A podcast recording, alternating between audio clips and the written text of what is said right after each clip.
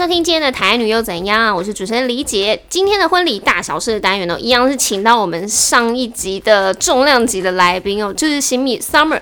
那其实呢，大家有好多问题哦，对于新密的工作，因为像呃，我要访 Summer 之前，我就有在那个新娘的群组问大家说，诶，大家有没有什么很想要问新密老师的一些问题？然后就好多人说很想要知道，就是你们工作的甘苦谈呢，就是婚礼当天有没有遇过觉得最扯或最离奇的工作状况？呃，要听开心还是难过的？都听，都听，就是哦，都讲讲很久，会讲三小时，大家就把耳屎挖干净。我现在分享一场，就是我觉得最湿的婚礼、嗯、，Wait，最湿的。呃，那一天那个新人他是办在阳明山上的一个户外证婚的地方，嗯嗯、那他那边其实很浪漫，有教堂，有湖，然后有。buffet 这样子，然后那边、嗯、那边它算是一个园区，那就是可以让很多宾客遛小孩、遛狗，然后拍拍照，嗯，可以玩。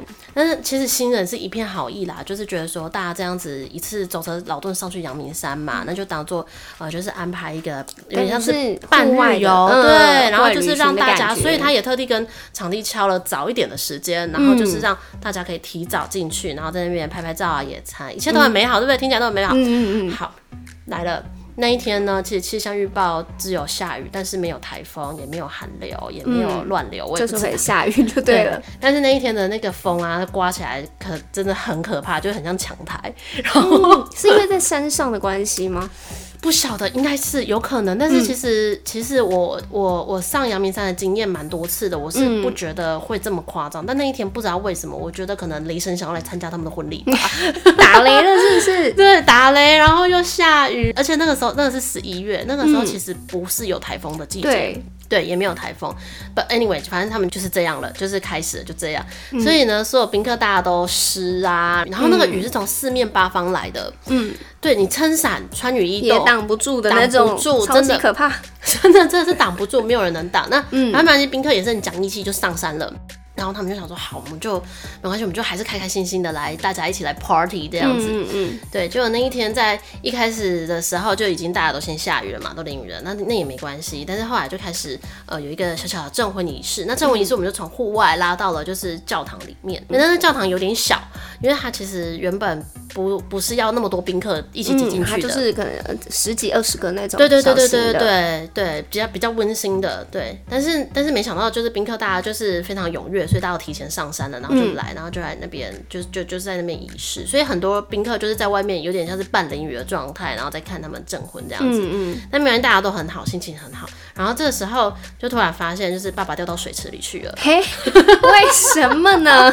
就是不知道到底是被挤下去，还是他他其实就是想要拍照，一直推一直推，然后就掉下去了。你是新娘的爸爸吗？新娘的爸爸是主婚人的主婚人，主婚人的部分。天哪，那怎么办？那可是那个仪式已经进行了吗？对对，当下我们就赶快就是发动其他亲朋好友去打捞他这样子，因为那个、呃、那个那个水池那个不是很深吗？那个有一点深哦、喔，那个是可以划船的。天哪，那个上面是有船的，就是 对，然后把他救起来，对，赶快把他救起来。然后呃，然后救起来之后啊，证婚仪式也结束了。然后、嗯、那时候因为我要照顾新娘，我就没有去太 take care，就是爸爸，我就赶快就是帮新娘撑伞啊，干嘛的，然后就把她送回新娘休息室。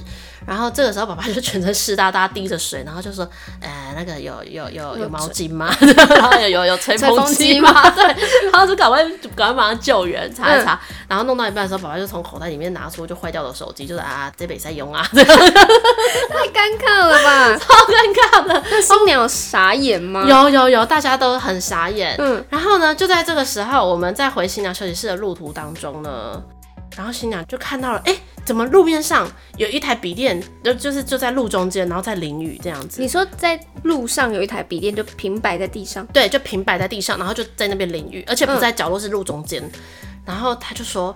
那是我的笔电吗？然后这时候为什么伴娘一看就说，真的是他的笔电，就就是不知道是哪位亲友就是在拿的时候，然后可能也是一慌张，然后就笔电就喷出去，然后都没有人发现笔电就在那边淋雨，或者是他想要去救爸爸。对对对对，maybe 我我我也没看到。对，总之他就在地上，他就在那边淋雨，然后所以就赶快说时迟那时快，赶快所有的伴郎啊都赶快去救救那个笔电，因为那晚上要播影片的嘛。嗯，然后好，OK，就是还好，我觉得还可以用，可以耶，擦干吹好还可以用。那这牌子不错，我要讲吗？防水就对。我只能说他不是那一天该离开，我只能这么说。对，后来就这样子都觉得 OK 了嘛。然后他们就想说，好，我要去户外拍个大合照。嗯，然后那时候是那个时候天色比较晚了。嗯嗯。然后摄影师又拿出那个那个闪光灯，然后闪光灯就是有一个闪照嘛。嗯。就是吹走了呢，因 为风很大，下雨风很大。刚刚有提到这个状况，被吹走了吗？就这样被吹走了。然后助理就去捡了，我也不知道助理去哪里捡的。助理有捡到，有有捡到，但是好像就坏了，就反正就因为喷掉了嘛。对，就喷掉了，对。然后那一天呢，其实新娘很开心，她觉得。呃，那一天来的全部都是他的至亲好友，然后大家也玩得很开心，即便是在雨中，然后菜也都冷掉啊，因为他们是吃 buffet 嘛，然后菜一上来就全部都冷掉这样子，嗯，然后可是宾客还是都玩得很开心，那他就觉得，嗯，大家真的也蛮值得的，对，大家都是很爱他，而且你不会参加一个这么永生难忘的婚礼，就是有一部电影叫《真爱每一天》吧，对，因为他们他们他虽然那个男主角可以改变时间，可是他没有改变他们婚礼的状况，因为觉得下雨就是太特别了，对对，而且是在国外婚。礼下雨是一个 plus 哦，是好的，是好的，对，那那也还不错啊。对，像下雨我们就自己这样子，对对，大家知道 知道怎么转念了哦。对，那除了这种突发状况很多的，有没有是那种呃，比如说新娘的婆婆啊、妈妈啊，或者是伴娘啊，还是什么突然冲到新娘室，然后？对于造型师有一些要求，什么可能说，哎，可以帮我补化一下妆或者什么？哦，这个常常遇到，嗯、对对对，呃，我有遇过，就是有一个他在婚礼当天，我后来才得知，他完全不是任何的角色，不是媒人婆，嗯、也不是亲戚，是爸爸的朋友的太太。然后新娘跟他也不认识，哦、真假的？然后他就闯进新娘房，一屁股坐下，嗯、然后就抢在，因为我通常就是新娘服务完之后，我会帮妈妈化妆，嗯嗯嗯，对。然后妈妈她那个时候可能还在忙，还在外面忙，然后他就突然进来，然后我想说，啊，怎么了吗？他就说那个西米老师的哦，你帮我赶快弄个卷啊什么什么的。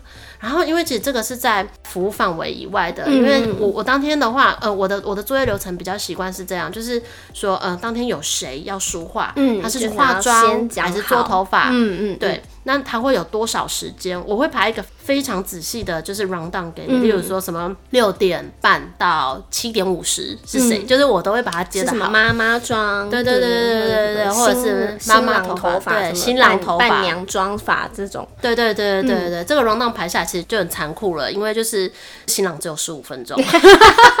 没关系，他们十五分钟就够了。我也这么觉得。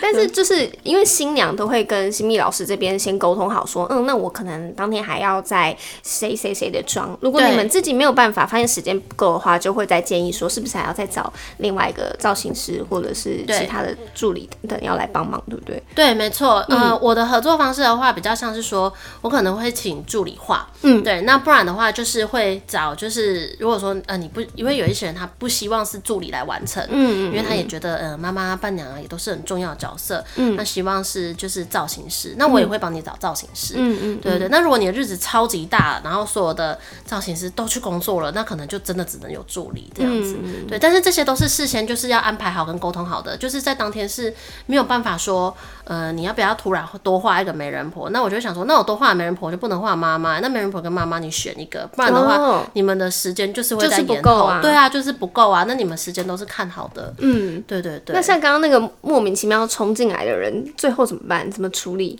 最后的话就是，我就看了他，因为其实他其实基本上是全妆，然后他头发也很完美，嗯、感觉就是刚去从发廊走出来的一样。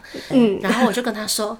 哎呀，就是我觉得你现在已经很好了，我真的不知道帮你补什么哎。哦，对，然后然后阿姨她可能也觉得，哎，好像也是哎，然后她就居然被说服了，是不是？对，说哦，那没关系，就走了。对，就走了。但是其实当下新娘超级傻眼，因为新娘根本不认识这位阿姨。嗯，这很尴尬，也不知道她是不是哪边的亲戚什么的。对，又不能太没礼貌，怕得罪。然后因为当下我也不好意思问说，哎、欸，那个这个是谁，在哪位？这样子。但是我有遇过说，呃，他如果真的就是临时要加进来，那我们时间也是允许的话，呃，可能我会先问过新娘说，哎、欸，我多画这位亲友，那可能会有多一个亲友中的费用，那这样 OK 吗？嗯嗯。嗯，因为其实毕竟当天所有的服务我都不希望说，呃，就是就是好像说，哦、呃，我自己去找人家来画画的话，还跟你多收钱，对，我不想有这种疑虑，所以我都会先先跟新娘确认过，嗯，对对对，新娘觉得 OK，那就我就会想说，好，那我就好好的帮你化个妆这样子，嗯、因为其实我们以我们的专业的角度来讲啊，我们没有什么叫做随便补一下。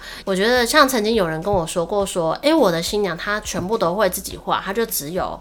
那个假睫毛要你帮他贴，可是我就说我不能这样，因为我贴了假睫毛，我就是要调整眼型，我就是要再画眼线，还要再调整眼影，就是它是一个完整的程序。对，因为它是牵一发而动全身的一个东西。对，你不可能说，就像你家在装潢，你不可能说我买了一个就是三百万的沙发，然后可是我家徒四壁，嗯、不可能嘛。嗯，对，所以我觉得，我觉得对我来讲，我很看重整体造型，那这也是我的专业的一部分，所以我不太可能会去。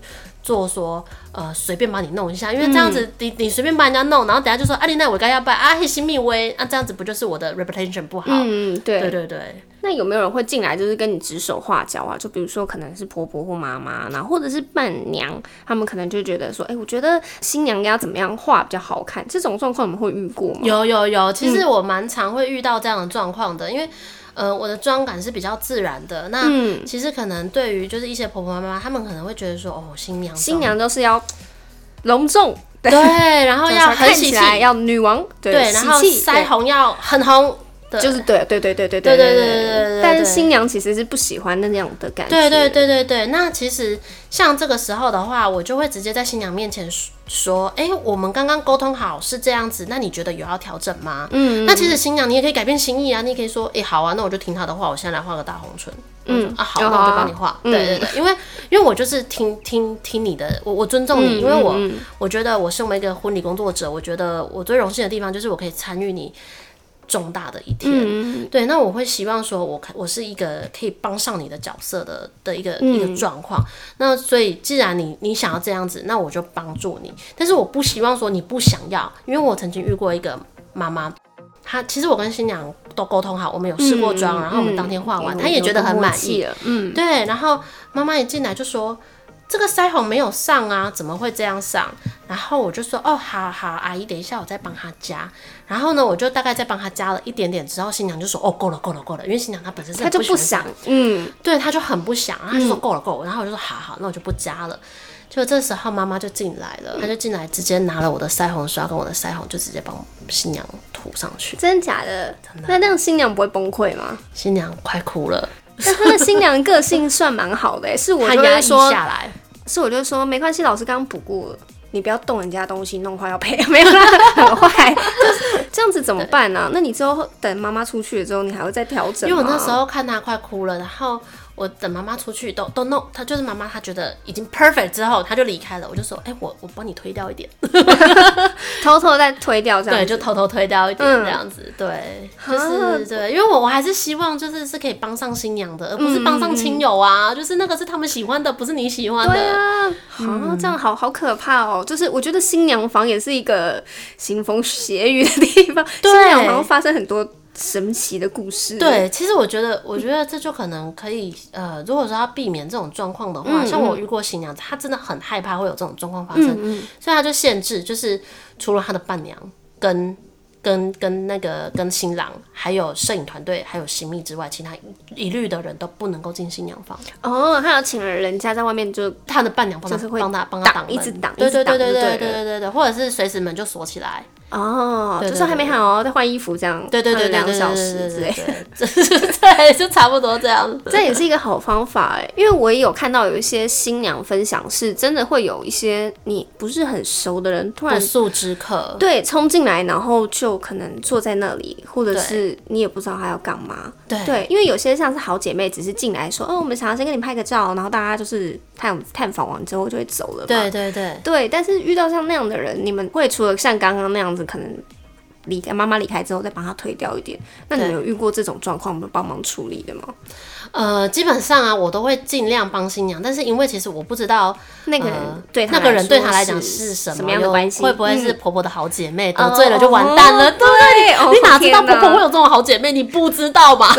你都不知道，我怎么知道？对，基本上我都不太会去呃，就是去协调这样子的事情，因为其实当天我我我觉得我最重要的任务就是保护好我的新娘。嗯嗯，对我我我我觉得我是有义务要保护她的，所以。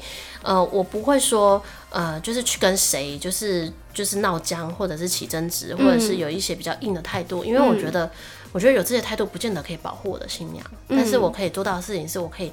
偷偷跟他打打小报告说，哎、欸，外面有一一批一批一批人，然后好像看起来不是很友善。你你你认识他们吗？这样子，嗯、对我可能我们嘛，对 对对，我可能就只是做这种善意的提醒而已。嗯嗯嗯、对对对，那其实我会建议新娘子哦，就是呃，如果说你们真的很担心这种状况的话，我真的真心的建议你们，就是可能派你的真的亲生的好姐妹，或者是说呃，真的是可以帮，感情很好的，对，就是真的可以帮上你的忙的伴娘。嗯、对，因为我有遇过，就是。就是只顾自己漂亮的伴娘啦。哦，对对，这这这种情况一定很多人遇过嘛。就是新娘请他协助什么，讲了五遍他都没听到那种，然后一直在补妆这样。对，一直在补妆，然后一直在自拍。对对对对对对对，一定一定有一定有，大家都有遇过这种伴娘。那我觉得就是我会建议说，就是可能找找看说，哎，谁是真的比较照的、比较靠谱的，在当天就是会为你挺身而出的。像我曾经有有遇过一个伴娘，我觉得她真的很感人。嗯，我的那个新娘呢，她。租了三套礼服，那三套礼服都是三家不同的店租的，因为他因为他单租就对，对，都单租，因为他就是各有各的喜欢，嗯，对，然后每一件都不想放弃，可以理解选择障碍，真的 对。然后然后他都单租，就会有一个状况，就是他可能就是有三个不同的袋子，而且是长不一样的形状，因为三个不同的不同家嘛，嗯，对。然后呢，呃，这个时候我们就他下午是证婚仪式，嗯，然后证婚仪式是在呃某一个教会。然后教会结束之后呢，我们就到了晚宴的地方去。晚宴的餐厅，那时候我就发现，哎，我们第三套礼服呢，去哪里了？嗯，然后就发现，哎，没有人知道第三套礼服在哪，嘿嘿嘿，每个人车子都翻遍了，都没有。嗯对，然后，然后这个时候伴娘就真的超级给力的，她就她就说，等一下我一进之后啊，而且伴娘她不是跟新娘讲，嗯、伴娘她是跟我讲，她说等一下一进之后啊，我就先进来，啊，Summer 你帮我就是把衣服脱下来，那我就骑骑摩托车去帮她找礼服这样。嗯，对，所以那个伴娘就真的就是骑摩托车呢，然后就骑回刚刚那个所有的，就是她就一路这样骑回去，我们刚刚有经过的地方，对，她就去找。真的果然落在教会里面，哦天哪！他就拿过来，那真的是好朋友哎，真的是两肋插刀的好朋友。而且那所以新娘其实不知道发生什么事，她就只知道有件礼服不见了。对，然后她也还不知道伴娘骑欧都拜回去找，因为其实如果她知道，我相信。呃，可能新娘会阻止他这么做。他说：“啊，不要，你就这样美美的就好了。”对，因为伴娘她知道她那个新娘的个性是这样，她所以她就说：“啊，你也先不要跟她讲，我就去找。”嗯，对对对对哦，好感人哦，很感人吧？这是一辈子好姐妹吧？对啊，这种就是要交这种朋友。对，不会只是在那边一直补妆，一直在那边卷头发跟自拍。对，确实有听过一些，就是嗯，办完婚礼之后，有时候是多一些朋友，有时候是少了一些朋友。对，有时候这个时候你就是会看清楚这个人的真面目，这样子。那你有遇过就是新娘房可能嗯。新人在吵架的那种状况也是有，那怎么办呢？就是你啊，我有我有遇过，我有遇过一个很特殊的状况，就是因为呃，因为我接了蛮多是外籍配偶，就可能新新郎是外国人，或者是他们就是 A B C 这样子，嗯嗯，对对对，然后。呃，他们可能不知道，其实我听得懂英文，嗯，然后他们就英文吵架，然后 我就超尴尬的，我想说，我现在我我现在到底要不要，嗯，对，要不要透露出？对。对对，其实我大概知道你们在讲什么，对对对，这是这一个尴尬点。然后再来的话，就是如果真的蛮不开心的话，通常新郎会先离开，因为毕竟那个那个地方就是新娘休息室嘛，嗯嗯嗯，对对对，我就可能会跟新娘说一下，说啊，我们就先这些事情都小事。嗯，就是我就会搬出真的，我不是夸张的，不是虚拟出来的，就是真的是更严重的事情，然后来跟他说，如果是这样的话要怎么办？呃，在上个月的时候呢，嗯，我有一个新娘，然后她是她迎娶的地方是大溪，她是大溪人，嗯、桃园大溪，桃园，对，然后她的新郎呢是在那个三芝。就是那个一个也是个很远的一个地方，新北市。对，新北市三芝，然后然后它是三芝偏远的地方，不是靠近捷运站那边。对，然后呢，他们就是一群人浩浩荡荡，然后因为他们是定结一起，所以早上是穿稳定的红色的那个 red dress 这样子，然后白纱的话，因为前一天是新郎就是在台北的礼服店，然后去取回来的，呃，新郎去拿的，对，去拿的，所以就变成说，呃，他就是需要当天把白纱带过去，然后这样他们才可以进行迎娶，对，对，我们才可以进行下一个动作，这样，嗯嗯，对，然后他们到了的时候就说，哎，那个白沙可能要可以先拿上来啊，我先预备这样，对，就呃才发现白沙嘞，白沙不见了吗？白沙没带，没带，就放在客厅，你说新郎家的客厅吗？没错，他今天出门是干嘛用的？不知道。那怎么办？是他要再回家去拿吗？那个时候超紧张的，因为其实三芝到大溪大概车程要两个小时，很远呢。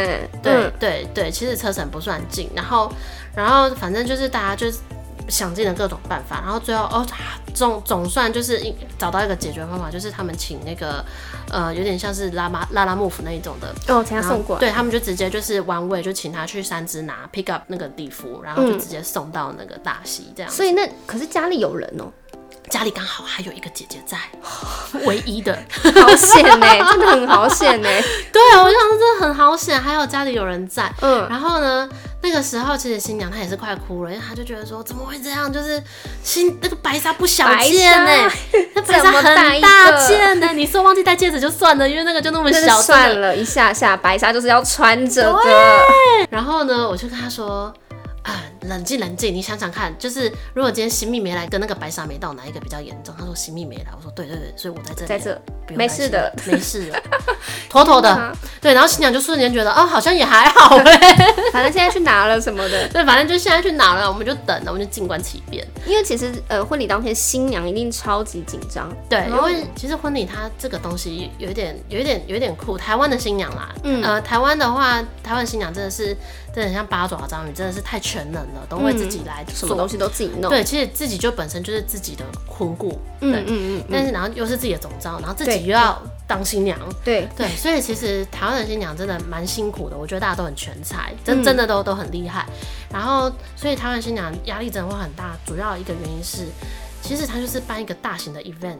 一个大型的活动，嗯，你邀了就是假设二十桌，就是两两百个朋友来参加你的活动，嗯，对，那那你还还要还要就是去协调超多超多事情，例如说什么你要招待宾客、礼物、喜帖，嗯，然后拍婚纱、礼服，什么就全部都要都要都要去想，对，那所以他们就会变成说，呃，可能就是只要有一个东西就是没有注意好，而且大家都是第一次办，对。重点是大家都第一次办这个大型活动，啊、那你一定会会没有办法面面俱到嘛？对，一定有一些小细节可能忘记了。对，所以其实我要在这边就是鼓励所有的新娘，你们真的都很棒了。嗯，就是你们已经比国外那些，就是其实在国外的话，他们会比较没有管这么多事，没有管这么多事情，而且其实他们可能就会找一个 agency，就找一个婚顾，嗯，直接请他打理所有事情。对，因为在国外办喜宴不是一件，就是不是说他们有专门的婚宴会馆办，嗯、他们就是还要去找场地，他们要找场地，还要找外汇，找厨师来煮，嗯、然后。你可能还要找找那个 tableware，你可能还要找说我要怎么样布置，嗯、对，我的花艺要怎样，然后还要找礼车，他们是会租礼车的，搭车子进去，对对对对对对对对，所以其实其实他们通常都会都会直接就是。就是交给专业的，就是一个婚顾这样。其实这样也蛮方便的，我觉得这样也蛮好的。对，然后当天你就不用自己当总招，你不用自己场控，啊、自己 Q 自己都不需要，你只要当一个美美然后无忧无虑的新娘，这样就好了。其实我觉得这样蛮好的，我就可以鼓励大家。对，我觉得婚顾啊，它是一个真的蛮必要性的产业在，嗯、因为它真的可以帮助你，而且协助你做很多事情，而且你没遇过问题，它每个礼拜都有在遇到。对啊，对，而且它可以帮你避免掉很多很多很多你可能想都就是没想到的事情。对对对对，因为像像我们刚刚聊了。很多就是呃婚礼当天就是新娘房发生的一些秘辛啊，其实因为我觉得 Summer 你还蛮特别的，就是因为我不晓得是你本身观察力很惊人，还是是因为当造型师训练出来。因为我呃上次来跟 Summer 试妆的时候，我就觉得很赤裸，因为他就是边跟我聊天，然后就一直就是观察我的脸部的表情，然后就说你知道你你右眼的眼睛应该是比较没有那么好，因为你什么右眼眉毛上面有一块肌肉是不自然的出现的，什么什么自然，然后还说而且你的细纹是自己。揉出来的对吧？就觉得、嗯、怎么这么厉害？对，很多人都跟我说，我可以改行当中医师，把脉。对，然后还有说，哦，你体温偏高，我最近上火，就是火旺。上也知道的。其实基本上，我其实是一个爱观察的人。嗯、我以前是平面设计师嘛，嗯嗯，然后我我不是本来就做美容美发出身的，嗯，对。那因为做平面设计，你本来就需要观察很多东西，例如说。嗯呃，为什么树会这样长啊？你要画画，你以前画素描的时候嘛，嗯，你就要看，对，要看。然后水彩的时候，你就看光影，为什么这个光影会这样走？嗯、这个观察力应该算是从小就培养出来的。做了彩妆之后呢，给我更大的观察力，就是不瞒您说，我随时随地都在看着每一个跟我交谈的人的表情，对那个五官，会很多位置这样。对，然后我就会在想说，嗯，你应该这只眼睛度数比较深，你应该有闪光、嗯、哦。我觉得你这个、嗯、这个腮红如果再画高一点就好了。对，类似这种就是嗯。对对对对对，我就变成有一种职业病了，但我不会把它讲出来，我也不会把它合理化说啊，你怎么不会这样画？但是我我我就是会不自觉就会去观察，就变成是有点内化了，内化内化。可是我觉得很酷哎，就是因为他他也不是看你的妆容，他会看你那个细纹跟你眼睛肌肉啊什么脸部肌肉，或者是说你怎么对你怎么动的，你的眼睛都怎么扎，你左眼跟右眼扎有没有均速？是什么什么意思？什么意思啊？对，是一起扎还是某一边会扎比较快？对 对，类似像这样子。然后我上次就是来试妆的时候就觉得，怎么会有人观察人脸观察到那么细？而且就是因为 Summer 上次跟我讲说，我回去真的很认真的看我右眼上面是不是真的有块，就是有一块肌肉还是什么的。有发现了吗？对，就是因为看到了，我看到了，我发现了。对，然后细纹确实是自己揉出来的，没错，因为我过敏。对，然后就开始眼霜，就是类似能补就补这样。对，现在能补救就补救，就能补救。那除了这个观察人员技巧，还有没有是你当了新密造型师之后开始训练出来的技能呢？讲笑话的技能，讲笑话，对，对我好爱讲笑话，我随时随地在收集讲笑话的技能，我在收集话题。口袋笑话很多就，就对对对，因为我曾经有遇过一个新娘啊，她就是她也是从宜兰迎娶到台北，然后呢，嗯嗯、结果因为两方的家长都太紧张了，所以他们就是硬生生的，就是提早了一个半小时抵达那个地方。但是因为他们是有看好时辰的，所以不能提早进去。啊、嗯，那大家就在那边等，就在客厅等发呆这样。对，然后而且因为其实大家有点空了，因为那天大家都两三点就起床，就因为很早嘛，嗯、我们从宜兰、嗯、对、嗯、到杀到台北。对，然后那时候呢，就是呃也没有人，也不大家，因为新娘就坐在客厅的沙发上，然后大家也不好意思去坐在新娘旁边，嗯，就是想说时辰还没到，然后新娘头上也还不能掀，嗯，好像就是 untouchable 这样，就是好像不能碰的娃娃，放在那里，就放在那边，就放在那边，他就孤零零的被放置在那边，然后我就走过去跟他说，哎，我来讲个笑话给你听好不好？化解一下尴尬的氛围，对，不然真的是。他超尴尬，而且他是、嗯、他超需要被解救的。我就想说，天哪，嗯、我那对我那那那时候可以去讲个笑话，缓和一下他心情，或许会好一些。所以我就去了。嗯、对，也是因为这个工作，所以就收集了啊、呃、各种不同的题材，然后跟人家讲笑话聊天。这很重要哎，很重要。因为其实我觉得，我其实除了在做婚礼婚纱书外之外，嗯、我也做很多商商业书画拍摄。在商、嗯、商业拍摄的时候，其实我不太会跟外模啊，或者是台模，就是聊这么多天。嗯，因为其实我们就是一个工作者的角色，但是婚礼工作不一样，而且它迷人的地方是在于说，你们都是第一次结婚，你们都非常紧张。嗯、我的工作就是除了把你的妆法画好之外，我觉得我的附加价值啦，应该是说。嗯我可以给你的祝福是，呃，让你当天有一个愉快的回忆。嗯、对，我觉得这个是最难得的事情。对，愉快的心情，因为就算你化了再美的妆，可是你当天要是回想起来觉得那天都不开心，你的回忆就好像有点不是那么的。对，我觉得有点有点少了些什么。嗯嗯。那其实我做这一行，我我会希望说，呃，就是是可以帮助到每一个新娘子，但是不是每个造型师都这样想啦，就是这只是我的标准，是不是不是 for 每每一个的，每个人工作的风格不太一样。对。对对对，然后因为我是一个喜欢欢乐气氛的人，因为我觉得，嗯、呃，我觉得就像你心情好的时候做出来的菜，就算说你的步骤、你的烹调时间、你的食材都一样，嗯、心情好的时候做出来的跟心情不好的时候做出来的口味就是有差，对，就是不一样。对，所以我会觉得说。我们在做一个身为一个艺术创作者，我们创造的不仅仅是当天你很漂亮的一个妆容，嗯，对，而是要给你一个真的是回忆吧，对，整天的对美好的回忆。那我觉得这也是我们很大的一个价值所在，因为我们就是当天最贴近你们的人，嗯，对对对。那我比较不会去想说，哦，这个是我该做的，这不是我该做的，我比较不会这样想，我只会觉得说，那我们就当做好朋友，然后一起玩乐，一起一起过一天，对，一起过一天一天这样，对对对对对。那你有训练自己，比如说，因为我们。每次都看心理老师都拿超级重的东西，对，你有因此力气变得很大吗？有哎、欸，其实我以前呢，就是刚开始做的前几年啊，嗯、我那个时候还没有重训，呃，我的肌肉量可能没有那么多，所以其实我一开始搬哦、喔，如果说遇到那种呃台北市五楼公寓老旧公寓，然后再加盖顶楼加盖，然后 然后我们的行李都大概是二十几公斤，然后又没电梯这样搬，然后有时候顶楼加盖的那种楼梯就是又很窄很陡，所以我我我那时候其实。有时候很常搬上去的时候就腰酸背痛，然后手抖，也怕眼线就抖了。对，那那我就会，我我后来就在这边想说，啊，我都常常这样子扛重物，因为我们真的每次出去都二十几公斤，嗯、跑不掉。嗯嗯。嗯，你想嘛，饰品、电棒、保养品、粉底液，嗯，对啊，你想想想象得到的东西都很重超重，真的都很重。所以我每次出国工作的时候，一定都是要两哈行李箱，四十公斤。嗯、对对对。然后呢，我就在那边想说，其实我很爱我的工作，然后我不希望说有一天我因为腰闪到，嗯，或怎样，然后就没有办法帮新娘化妆，所以我就开始去做重训。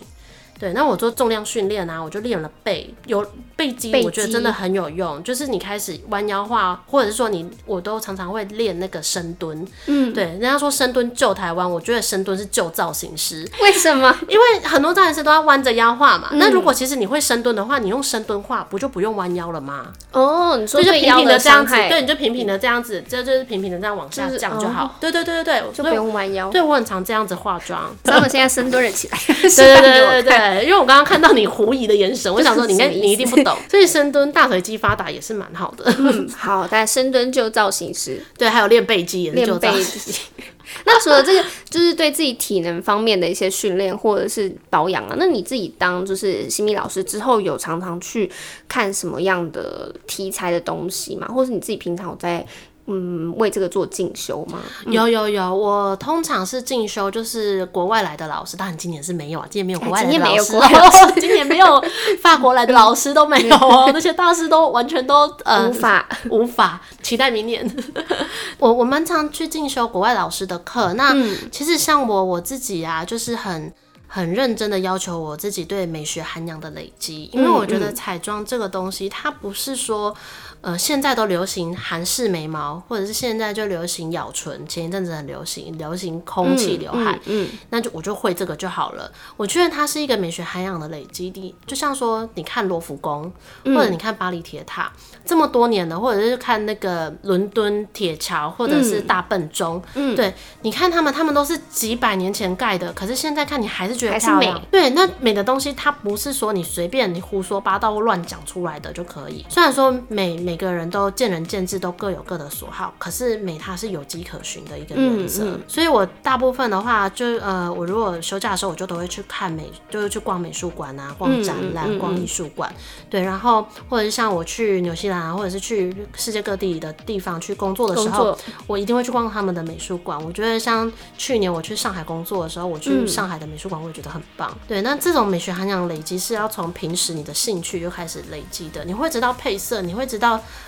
线条的流动性，嗯，而不是说我就只是哦，我就把这个头发这样卷那样卷这样子，现在流行什么我就怎么做，嗯、所以很推荐。如果你之后想要从事这方面的工作的话，其实也是可以。其实我觉得这应该是做什么工作都还蛮需要的，因为现在这个世代就是其实蛮讲求，不管是做自媒体也好，或者什么，其实美学已经算是蛮重要的。因为毕竟我们人就是一个视觉性的动物啊，嗯、就是有长眼睛在那个对，所以你其实无时无刻都需要。对好，我们今天很开心跟 Summer 聊了这么多。然后听他分享一些血泪史，那也提供给在准备婚礼的新娘学姐们也参考一下，可能当天要注意哪些细节。没错。好，那我们今天节目就到这边，下次再见喽，拜拜，拜拜。